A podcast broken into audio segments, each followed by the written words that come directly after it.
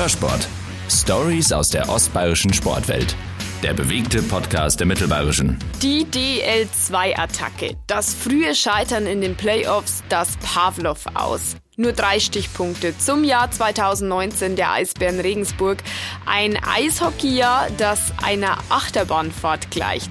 Wir blicken heute zurück auf vergangene turbulente Monate. Herzlich willkommen zu Hörsport. Mein Name ist Evi Reiter. Hörsport wird präsentiert von Volvo Autohaus Bauer. Wir konzentrieren uns auf das, was uns überzeugt und das, was wir am besten können. Auf Volvo. Und Klaus Wotruber, unser Eishockey-Experte, ist heute bei mir. Hallo, Hallo Klaus. Effi. Klaus, äh, hast du Weihnachtsurlaub oder musst du zwischen den Jahren arbeiten? In der Tat habe ich halt heuer eine Luxussituation. Äh, kann mich gar nicht erinnern, dass ich das schon mal hatte. Mm, Wir teilen ja immer das Eishockey ein bisschen auf. Der Heinz Gläser wird die drei Weihnachtsspiele machen. Also ich verabschiede mich dann vom 24. bis 2. Ähm, finden ja drei Spiele statt. Äh, hab's dann besser als die Eishockeyspieler. Ja, die Eishockeyspieler, die müssen echt immer bluten zwischen den Jahren. Also die haben ja von Weihnachten eigentlich wenig. Das ist die Eishockey-Hochzeit eigentlich. Das ist die intensivste Zeit. Äh, Ich sage immer, zwischen Heiligabend und Dreikönig äh, sind eigentlich nur drei Sachen. Da ist Eishockey, ähm, bisschen Hallenfußball und die Vier-Schanzentournee und das war's dann. Und die Eishockeyspieler, glaube ich, sind auch dran gewöhnt. Es gibt ja einige, die am 1. Januar Geburtstag haben oder so. Da ist dann nicht viel mit Silvester und Geburtstag feiern, Ja. sondern da ist Vollgas. Ist ja eigentlich für alle Eishockey-Fans super, weil man hat so ein bisschen was zu tun in den äh, Weihnachtsferien quasi. Das ist immer eine gute, eine gute Entspannung am zweiten Weihnachtsfeiertag, Tradition, zum Eishockey zu gehen, wenn du Glück hast, du ein Heimspiel, diesmal ist äh, in Weiden. Ähm, aber da sind genügend Spiele dann auch über die Zeit, diesmal ja mit einem bisschen ungewöhnlichen Rhythmus, Donnerstag, Samstag, Montag äh, nach oder nach den Weihnachtstagen. Das ist ein bisschen was anderes. Mm, Aber ich glaube, da freuen sich die Eishockey-Fans immer schon. Und dann geht's auch schon Richtung Playoffs und jetzt kann man langsam ein bisschen mehr sagen. Und somit sind wir schon mittendrin im Thema. Wir wollen heute ein bisschen zurückblicken auf das vergangene Jahr 2019.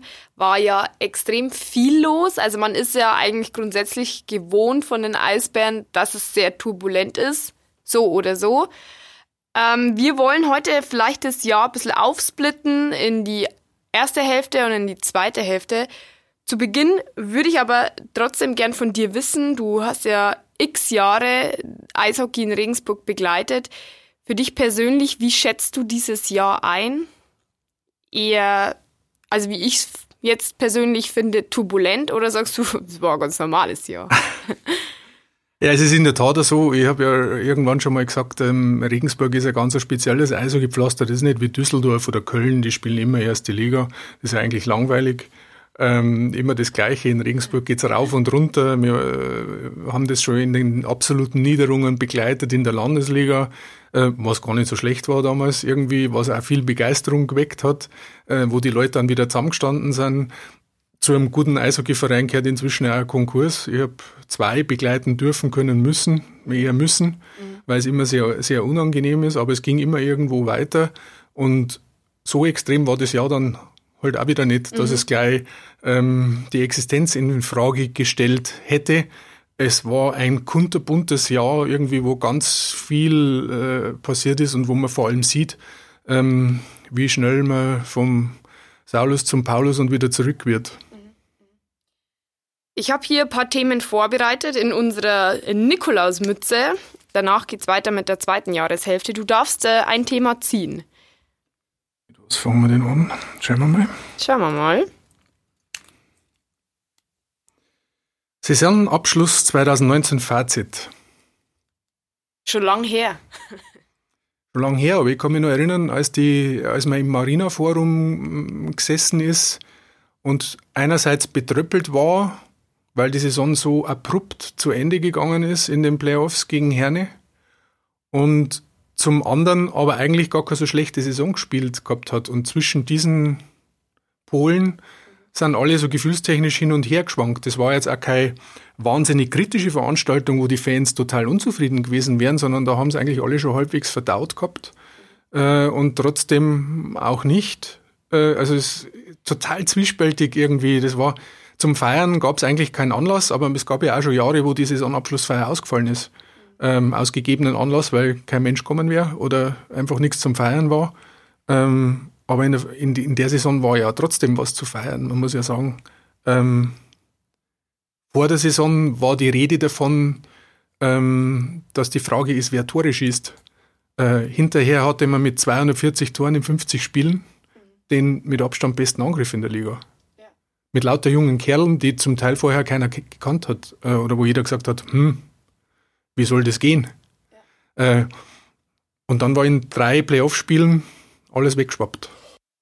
Mm, was zeigt das vielleicht auch? Also wie sich Eishockey in Regensburg entwickelt hat? Wenn du sagst, es gab auch Jahre, da ist die Saisonabschlussfeier ausgefallen. Ähm, trotzdem waren die Fans hinter dieser Mannschaft gestanden und diese Mannschaft war aber irgendwie eine außergewöhnliche Mannschaft, hat man irgendwie so das Gefühl.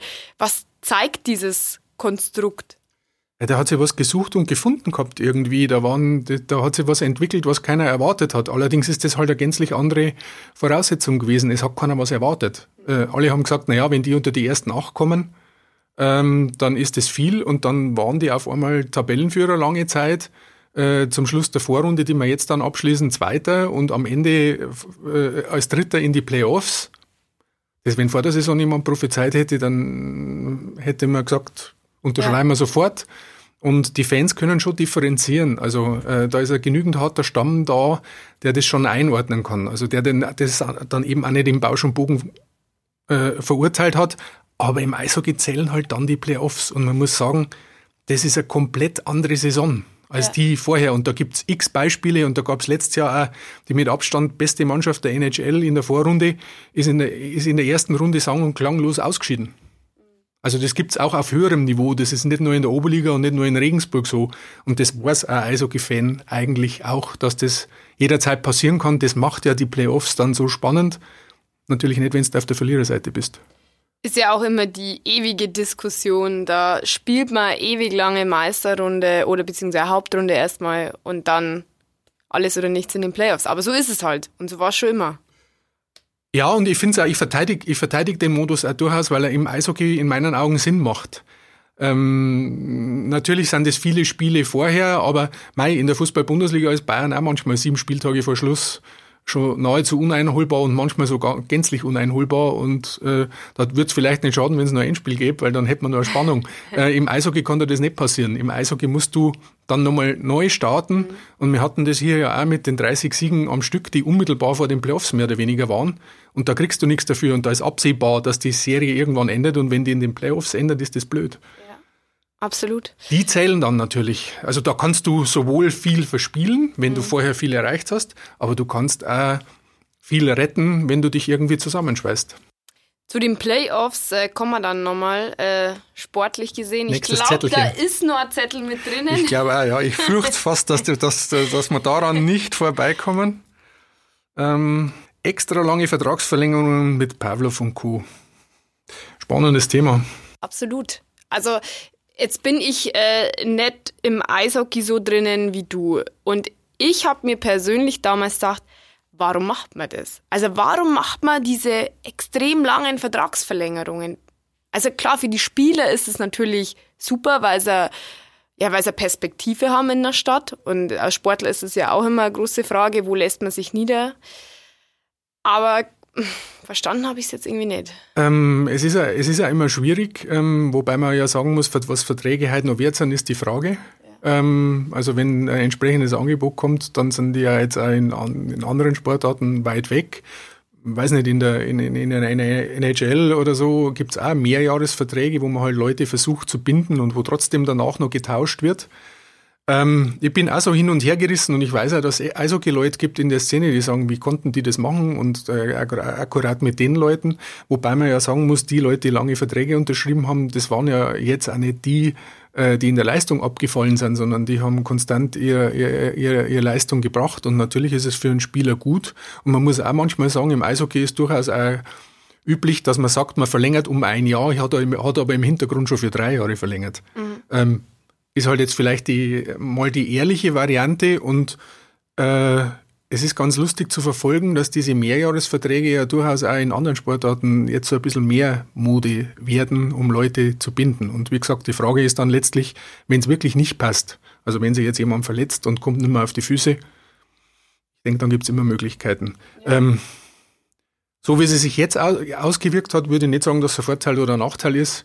Ähm, und die Leute, die da gebunden sind, sind ja zum Teil, also die längerfristigsten sind ein, ein, ein Flash die, und die zwei Kontingentspieler mit Divisch und äh, Gajowski. Das sind ja jetzt auch nach Zahlen nicht die schlechtesten. Ja, da hat man absolut nichts verkehrt gemacht, eigentlich, wenn man den Zahlen vertraut. Und vor allem, wenn man sie auch persönlich kennt. Sind ja klasse Typen. Absolut. Also, ähm, die sie vielleicht dann auch irgendwie nur ein Stück mehr identifizieren, das kann man jetzt so und so sehen. Das ist wieder so eine Sache, ähm, da kann man hinterher, glaube ich, gut schafteln, wenn es schief geht. Ja. Und äh, sagen, ich habe schon immer gewusst.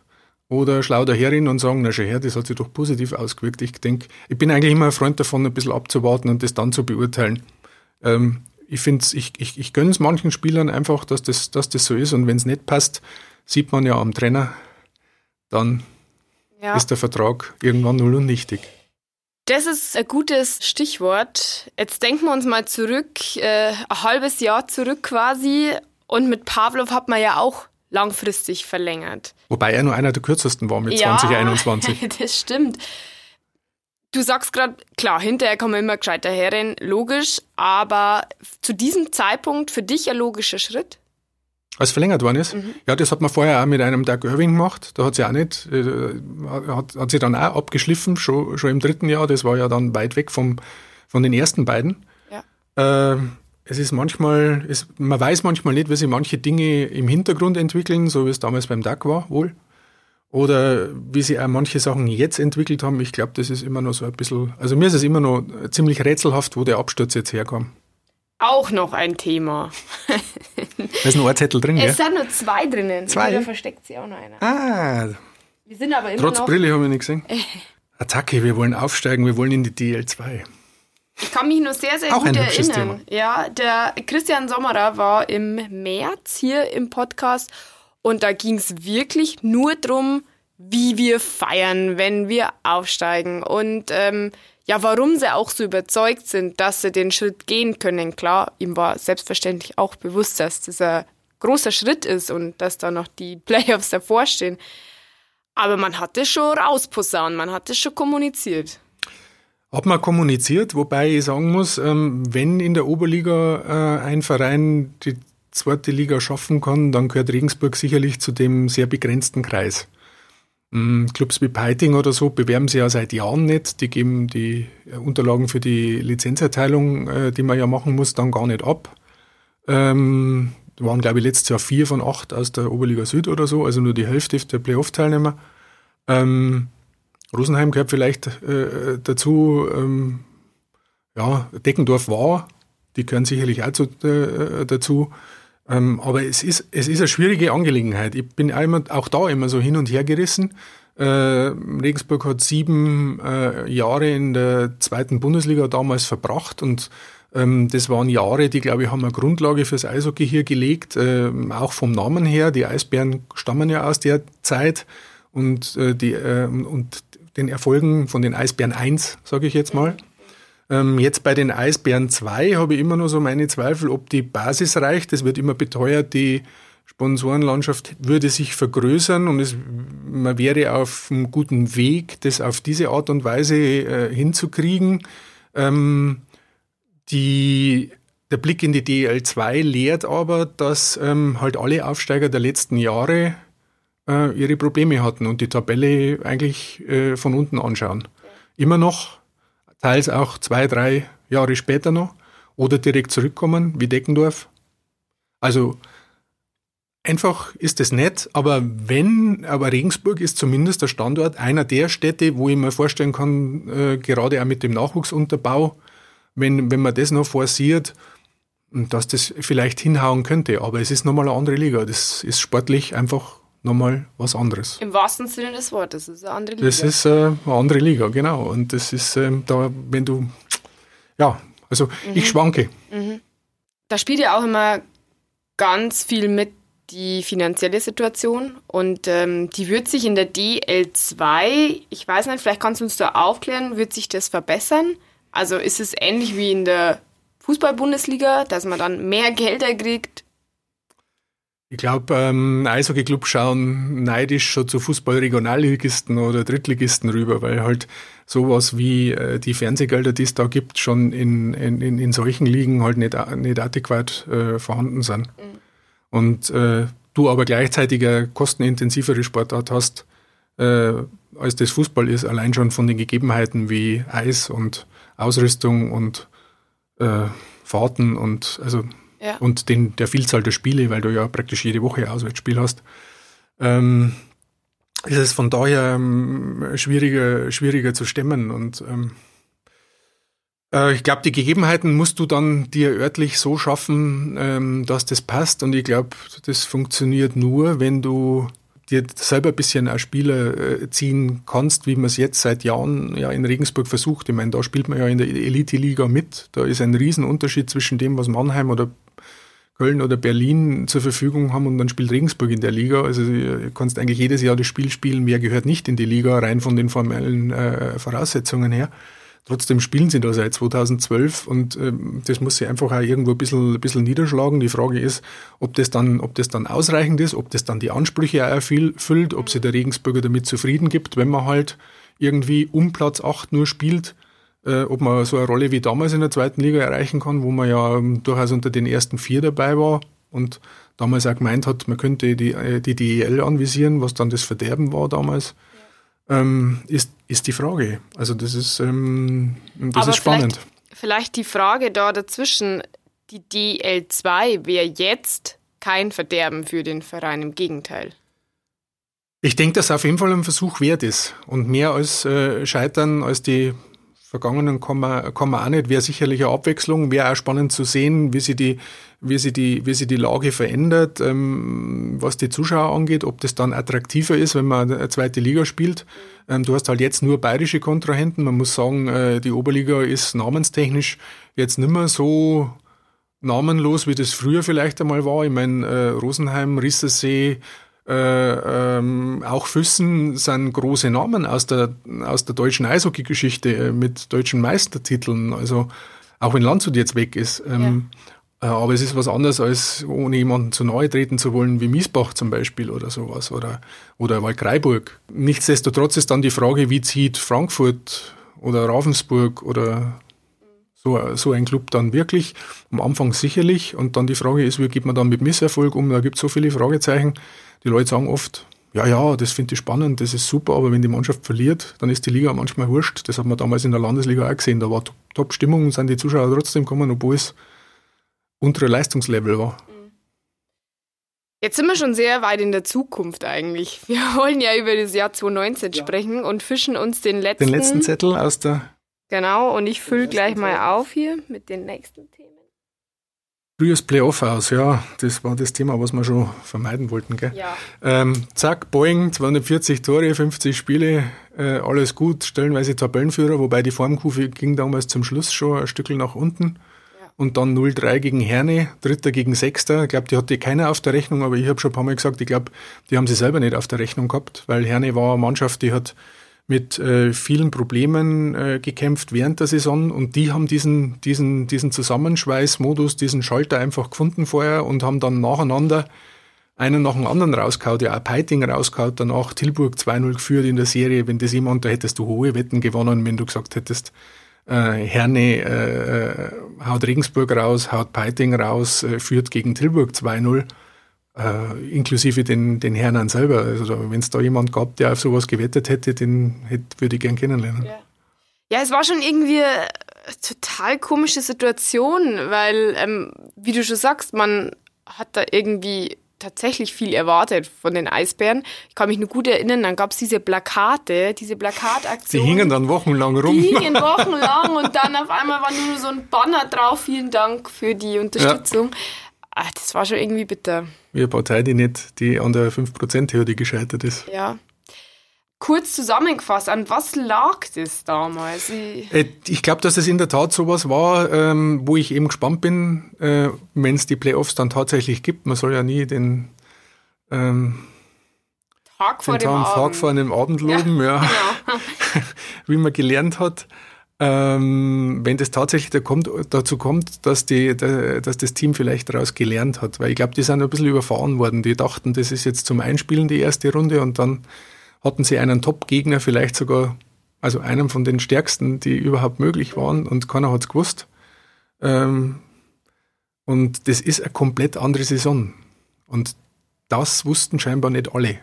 Und ich denke, das haben, haben sie auch daraus gelernt. Überprüfbar ist es allerdings erst, wenn es wieder soweit ist. Mm, wem würdest du da vielleicht auch ein bisschen die Schuld gehen? Ich glaube nicht, dass man da von Schuld oder sowas sprechen kann. Ich glaube, das, ähm, ich glaube, das hat einfach keiner erwartet. Im, Im, Übrigen glaube ich auch, auch der Trainer nicht. Also ich glaube, niemand konnte das so vorhersehen. Du, du spielst das erste Spiel äh, und äh, kriegst zu Hause gleich äh, ordentlich eine mit. Ja. Mit 1, 5. Und wirst, denkst du dann, okay, Fehlstart, korrigieren wir am Sonntag, verlierst gleich wieder. Und das einzige Spiel, das glaube ich manierlich über die Runde ging, war das dritte, aber da war es schon zu spät. Und du hast dann trotzdem verloren, das ist nicht untypisch. Und dann ist die Saison beendet. Auf die brachialste Art und Weise. Ähm, ich glaube immer, dass man aus solchen Sachen, das ist so wie, wie vielleicht, weiß ich nicht, nehmen wir mal wieder einen Fußballvergleich, das äh, ist zwar immer vielleicht nicht so passend, aber da verstehen es die Leute dann immer noch am besten. Das Finale daheim mhm. für den FC Bayern war die Grundlage dafür, dass die das Jahr später, das hat äh, später ein Jupp Heynckes äh, zum Beispiel gesagt, ist nicht nur ein subjektiver Eindruck, ähm, dass die im Jahr drauf gewusst haben, aha, manches, dieses müssen wir machen und dann funktioniert es. Ich glaube, die hätten 2013 nicht gewonnen, wenn sie nicht 2012 verloren hätten. Das ist jetzt natürlich keine Garantie, dass man sagt, aha, die wissen das jetzt mhm. und das funktioniert beim nächsten Mal, weil dann wäre es einfach. Es Klar. hat ein paar Enttäuschte gegeben. Schön, ja, wenn das, so wenn das so einfach wäre, dass ja. man einfach sagt, so, wir haben das gelernt und jetzt gewinnen wir. Hm. Schauen wir mal, wie die Komponenten bis dahin sind. Das ist, äh, birgt so viele Unwägbarkeiten, aber das macht es eben, also ich bin ein absoluter Playoff-Fan, weil da sieht man, das ist nochmal ein anderes, das ist eine andere Sportart. Dann. Also, wenn man es krass formulieren will. Natürlich ist es nur Eishockey, aber da kommen noch ganz andere Komponenten rein und oft sind dann auch Spieler ausschlaggebend, die während der Saison gar nicht die großen, gar nicht so groß in Erscheinung treten. Ja. Und genau das ist das Spannende. Und wir sind ja jetzt schon ein Stück weiter in der Zukunft. Wir können ja schon sagen, mhm. wie sich die Mannschaft danach entwickelt hat, mhm. ähm, nach diesem Playoff aus. Und somit sind wir schon in der zweiten Jahreshälfte. Das darf wieder ziehen, gell? Genau. Wir würfeln hier die Themen ein bisschen durcheinander, aber. Sommervorbereitung unter Pavlos. Ach, perfekt, du hast Ach, Das ist ein schöner, schöner Übergang. Ich habe jetzt schon befürchtet, wir zäumen das Pferd von hinten auf, aber äh, müssen wir nicht. Sommervorbereitung mit Pavlov, ja, der ähm, Igor ist einer, der äh, viel, viel verlangt und dann auch Morgentraining gemacht hat und gesagt hat, das ist dient der Charakterbildung und weiß ich nicht, so im Nachhinein gesehen, vielleicht war es dem einen oder anderen dann doch zu viel äh, um 7 Uhr morgens am RT-Platz zu stehen äh, und ähm, da regelmäßig äh, rumzuhüpfen oder, weiß ich nicht, manche Phasen, glaube ich, fast gar nicht mehr heimzugehen und in der mehr oder weniger in der Donauarena zu schlafen. Ähm, inklusive dem Trainer, der hat das ja selber so gemacht. Also ich habe mich auch oft gefragt, ob der überhaupt noch irgendwo zu Hause ist. Und das ist sehr intensiv und man hat eigentlich gedacht, toll. Also der Igor war ja einer, eigentlich der Einzige, den ich kenne, der auch den Sommer über immer da war. Also das war der erste Trainer, sowas, sowas, sowas gab es vorher irgendwie nicht. Der hat sich auch total mit dem Ganzen identifiziert und man denkt, gutes Sommertraining heißt ja immer, ähm, macht den, macht den, den Erfolg dann aus, weil das kannst du nie wieder aufholen. Also von an daran kann es jetzt eigentlich nicht groß gelegen haben. Ja, vielleicht war es zu viel. Umso erstaunlicher. Ja, manchen ist wohl auf, vielleicht doch auf die Nerven gegangen oder irgendwas ist da kaputt gegangen. Hast irgendwann. du da mal Stimmen gehört im Nachhinein? Nein, auch im Nachhinein nicht. Die meisten haben selber gerätselt. Die haben selber gerätselt und haben gesagt, wir haben alles so gemacht, wie, wie im Jahr vorher. Und im Jahr vorher sind wir losgestartet. Der einzige Unterschied ist eben, das Jahr vorher gab es keine Erwartungen. Ja. Diesmal schon. Hat was mit der Psyche vielleicht? Vielleicht, ja. Also irgendwo ist das die einzige Erklärung. Und du hast ja auch nicht irgendwie so, äh, wie es unter Peppi heiß war oder so, irgendwelche äh, äh, dicken, fetten Niederlagen kassiert, sondern du hast ja alles mit ein und zwei Toren Unterschied verloren. Und das ist, mei, einmal Pfosten, Gegenzug, Tor. Ja. Äh, das sind äh, eigentlich Marginalien dann oft. Aber wenn es halt dauernd passiert, dann ist es auch kein Zufall mehr. Ja. Äh.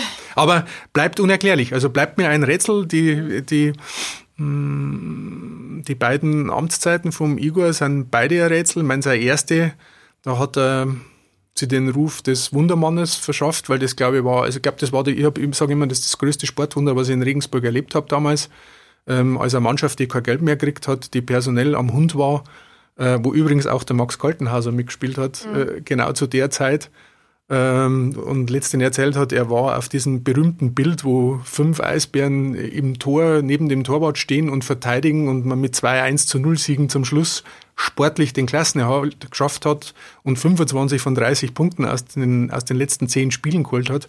Das war unglaublich. Da waren spielunfähige Spieler dabei und sie haben kein Geld mehr gekriegt. Die wollten es halt nur allen beweisen. Ja damals. Und da war, hat er sich so den, den Retterruf, den Wundermannruf eingehandelt. Dann kam er das zweite Mal als Retter, hat wieder funktioniert.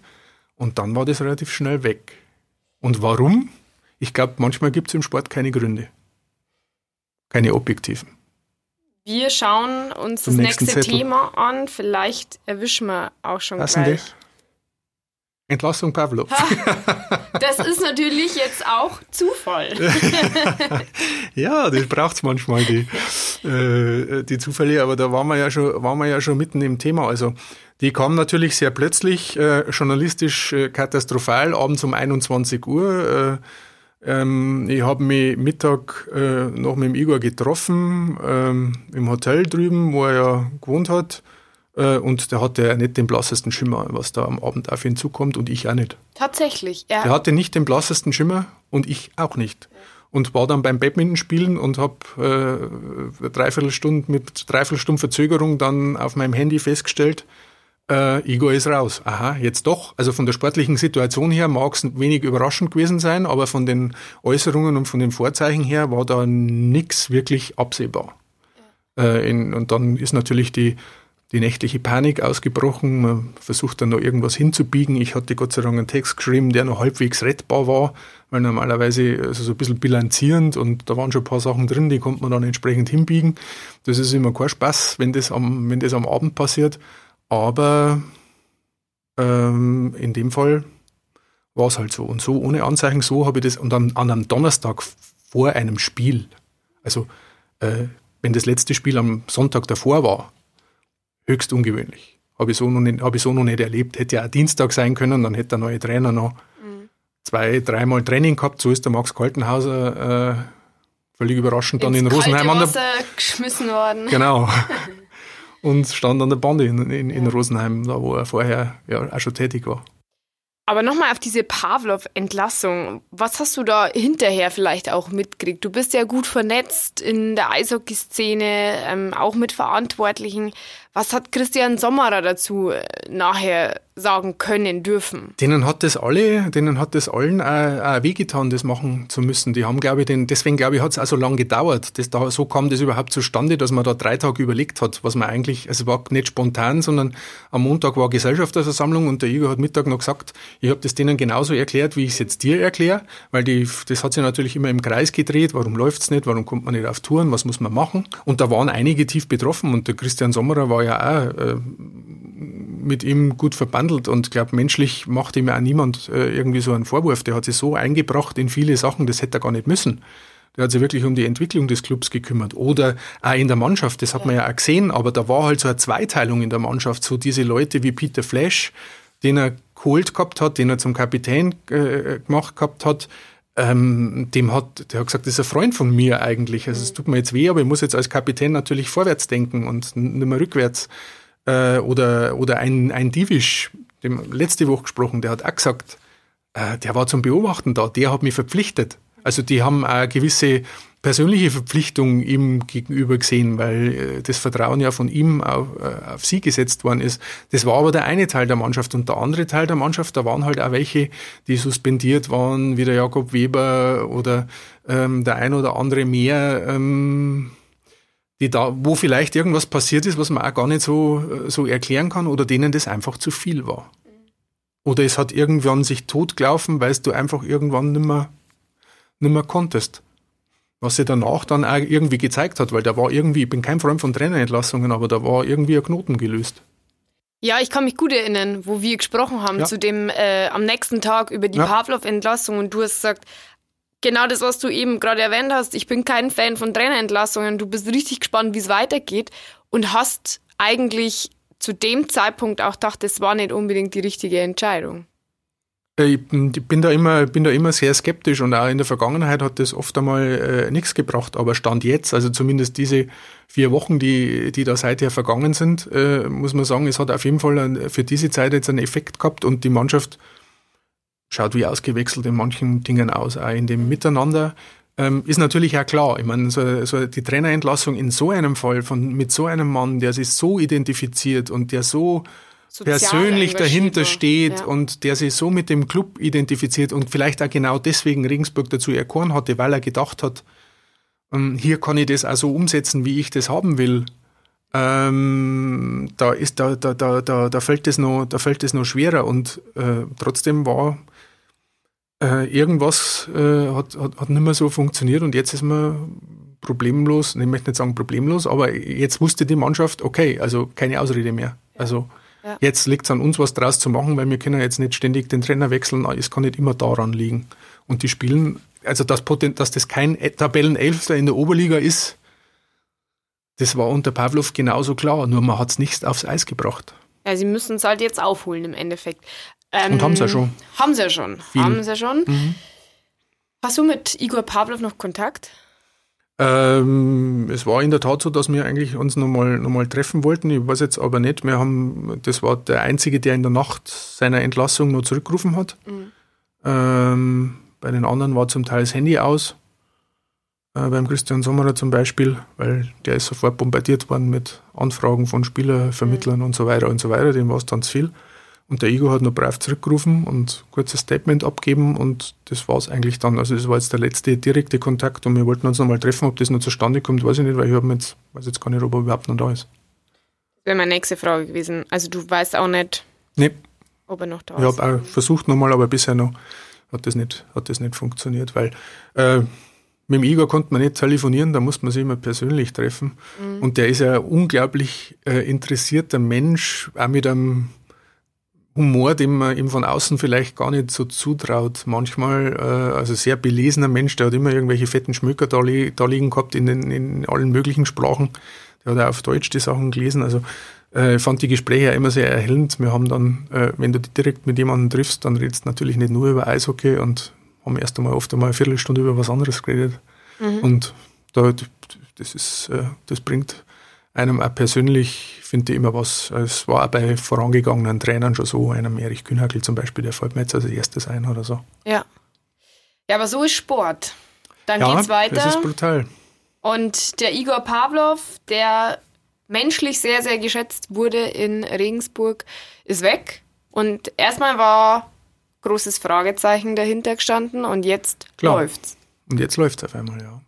Ja, menschlich ist die, die, die, die, die einzige Sache, wo ich mich manchmal gewundert habe, der hat natürlich als Spieler manchmal wirklich namentlich zitiert ja. und kritisiert und ja. kritisiert, äh, äh, wo ich mich dann gewundert habe, dem war das auch, der hat auch nie den, nie gesagt, das schreibst jetzt nicht oder so irgendwie, sondern das ist jetzt nur für dich, sondern äh, so als Hintergrund, sondern dem und da geht man jetzt einen komplett anderen Weg und da hat er sich vielleicht auch mit dem einen oder anderen verscherzt. Mhm. Schon in der Vergangenheit, schon die Saison vorher wo dann halt Leute aus der, wo er gesagt hat, äh, wo, sie, wo Leute was aus der Zeitung erfahren haben, was über sie gesprochen worden ist. Schön vielleicht war, das, vielleicht war das auch ein Punkt. Ja. Könnte, könnte ich mir gut vorstellen. Der nächste Zettel wartet. Da sind noch zwei. Zwei haben wir. Ja. Ein kleiner. Interimstrainer Kaltenhauser wird Headcoach, ja. Der Max ist, äh, hat er ja selber gesagt, wie die Jungfrau zum Kind dazukommen äh, zu, dem, zu dem Ganzen will er nach wie vor, es ist nach wie vor nicht raus, ob er das dauerhaft machen will. Jetzt zumindest mal so dauerhaft, dass bis Saisonende so ist, weil äh, er hat im Verbund mit dem Stefan Schnabel, der für die äh, Defensive zuständig ist, den richtigen Schalter, die richtige Ansprache, die richtige Motivation gefunden und hat ja auch ganz am Anfang gesagt, Mei, wie lange ich das mache, das werden wir sehen, weil wenn die Ergebnisse nicht stimmen, dann macht es auch mit mir keinen Sinn. Aber die Ergebnisse stimmen halt extrem.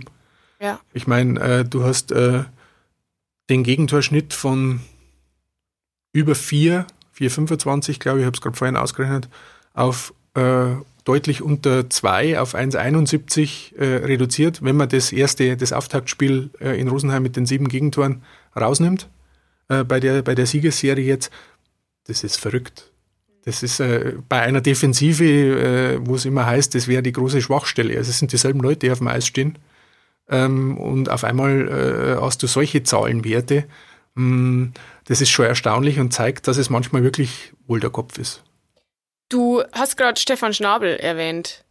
Das ist für mich ein Phänomen, weil er ist eigentlich die richtige Konstante bei den Eisbären und er springt immer in die Bresche, wenn was nicht so läuft bei den Eisbären. Ich muss jetzt an dieser Stelle mal ganz klar oder persönlich sagen, für mich ist das eigentlich so der, der stille Held dort.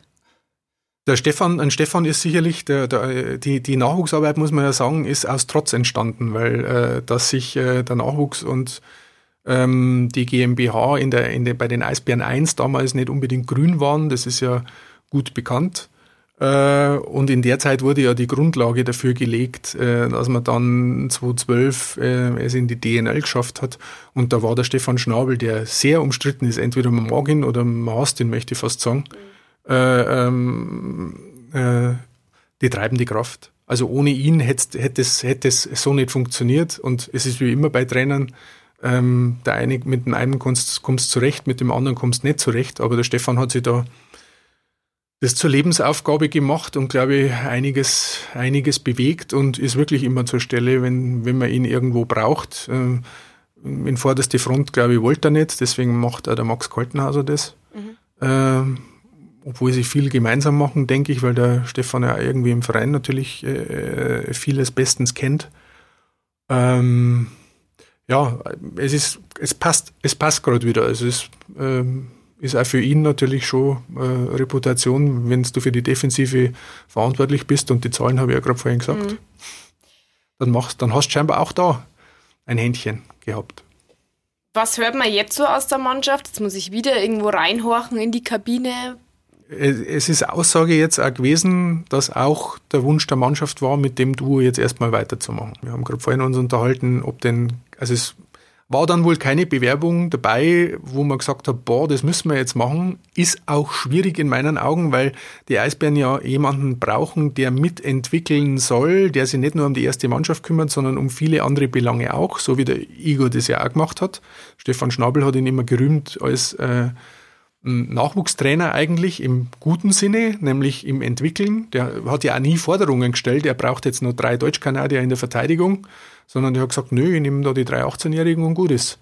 Ähm, und so jemanden, glaube ich, brauchen die, brauchen die Eisbären ja jetzt. Und das während der Saison zu finden, das müsste eigentlich jemand sein, der entweder irgendwo rausgeflogen ist oder halt äh, irgendwie gerade Pause gemacht hat. Und scheinbar war niemand dabei, wo man gesagt hat, das ist jetzt definitiv auf Anhieb besser als ähm, das Duo Kaltenhauser-Schnabel. Was traust du Max Kaltenhauser zu? Ich finde, dass er das, ähm, dass er das sehr gut macht, also von der, äh, vom, vom Auftreten her und vor allem dieses Leben wieder in die Mannschaft zu bringen. Also am, äh, ich glaube, es ist im Stadion spürbar und wird da unter den Fans immer wieder diskutiert, äh, wie die da draußen jetzt mitleben. Der Ego war sicherlich äh, ruhiger, also zumindest an der Bande. Ich glaube, dass er in der Kabine nicht immer so ruhig war. ähm, aber an der Bande war er, war er sicher größtenteils ruhiger, ist auch ganz eine andere, ganz eine andere Mentalität, denke ich. Und die scheint jetzt momentan halt einfach gut äh, zu entsprechen. Die Frage ist, hält das für die Saison und wo führt das, wo führt das hin? Und das hängt halt an vielen, an vielen Faktoren. Aber wir kommen Richtung Weihnachten und da zeigen sich die Sachen so und ähm, mal sehen, wie der Weg ist. Vielleicht ist er ja das Gegenteil. Also man hat so angefangen wie in den Playoffs gegen Herne ja. und steigert sich wohin auch immer. Wohin auch immer. Ich bin sehr gespannt, was nächstes Jahr an dieser Stelle, was wir dann zu besprechen haben. Vielleicht einen DL2-Aufstieg. Mal schauen. Es wird schon sehr weit in die äh, Zukunft gegriffen. Manchmal geht es schneller, als man denkt. Viele, viele Sachen kommen unverhofft. Das machen wir auch nicht so. Unverhofft kommt oft. Ich glaube, ein Zettel ist drin. Einen den, letzten Zettel müssen wir noch machen, Den gell? müssen wir aber wahrscheinlich ein bisschen abändern, weil da sind wir jetzt schon ein bisschen drüber gesprungen. Saisonstart 1920, den glaube ich haben wir schon. Ja, den haben wir schon ausführlich. Den haben wir schon ausführlich, äh, ausführlich, ausführlich erledigt. Vielleicht ähm, blicken wir nochmal gesamt zurück. Was war persönlich für dich dein absolutes Highlight in diesem Jahr mit den Eisbären?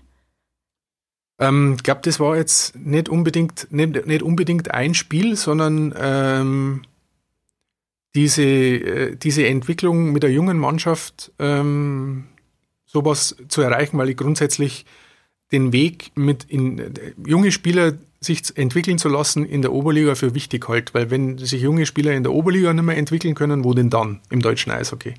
Und äh, vor allem junge deutsche Spieler natürlich ähm, wobei immer noch genügend äh, Spieler da sind, die eben nicht deutschen Ursprungs sind, auch wenn sie die deutsche Staatsbürgerschaft haben oder nicht als Ausländer zählen. Ähm, dass man mit so einer, so einer Mannschaft ähm, äh, eben diese 240 Tore zustande bringt und äh, eine gute Saison spielt, wo sich am Ende keiner mehr erinnert, was man vor der Saison gesagt hat, das, ich, das fand ich schon erstaunlich. Auch wenn es dann so ausging, wie es ausgegangen ist. Mhm. Also war mehr, war mehr so kein punktueller Eindruck, sondern dieser Gesamteindruck. Und wenn wir beim Highlight sind, muss man vielleicht auch immer über das Negative sprechen. Was war so äh, der Punkt, der dich am meisten schockiert hat? Also schockiert ist ein bisschen schwierig. Ich hätte ähm, mit der Entlassung nicht unbedingt gerechnet. Mhm. Äh, trotzdem, trotz des Misserfolgs, weil ich mir gedacht habe, da findet man irgendwo wieder raus. Das ist das eine, das war das Aktuelle. Und das andere war natürlich das, äh, das Auftreten gegen Herne. Da habe ich mir auch nach dem ersten Spiel gedacht, okay, jetzt haben sie es kapiert. Dann musst du halt jetzt in Herne gewinnen. Und das hat auch nicht, das hat auch nicht funktioniert. Aber andererseits, also wie gesagt, da, da rührt für mich die, ähm, mm, die Unwägbarkeiten des Eishockeys sind dann das, was, was auch Faszination ausdrückt und dann ist man halt einmal auf der Verliererseite. Das ist jetzt eigentlich ein blödes Schlusswort, oder? Wir müssen ein bisschen positiver werden. Ja, mal auf der Verliererseite und ja, mal okay. wieder irgendwo okay. auf der, mal irgendwann wieder auf der Gewinnerseite. Also das gleicht sich dann irgendwo wieder aus und wie gesagt, die Entwicklung ist ja jetzt Tendenz steigend. Ähm, mal, mal gucken. Playoffs sind für alle ob Fans, ob Mannschaft oder die journalistischen Begleiter, glaube ich, das, äh, die, der Emotion, das emotionale Highlight, auf das sich jeder freut. Das ist doch ein schönes Schlusswort. auf jeden Fall besser als mit Verlieren. Ja, ja. finde ich auch. Äh, vielen herzlichen Dank für äh, deine Worte heute. Ich wünsche dir einen wunderschönen Weihnachtsurlaub ohne beruflich dabei zu sein. Ebenso, ja, ich werde es trotzdem verfolgen natürlich, auch wenn, ich, auch wenn, ich nicht im, wenn ich nicht schreiben muss oder im Stadion bin. Vielleicht bin ich ja trotzdem im Stadion. Manchmal als Zuschauer ist es auch ganz angenehm. Da bin ich mir sicher, dass du das garantiert verfolgen wirst. Vielen herzlichen Dank und ähm, ja, alles Gute auch für dich für 2020. Danke auch und nächstes Jahr wieder. Und schauen wir mal, ob es dann auch so turbulent war oder ob wir über was auch immer wir dann reden. Also bei den Eisbären ist vieles möglich. Also ich bin mir sicher, es wird turbulent. So oder so.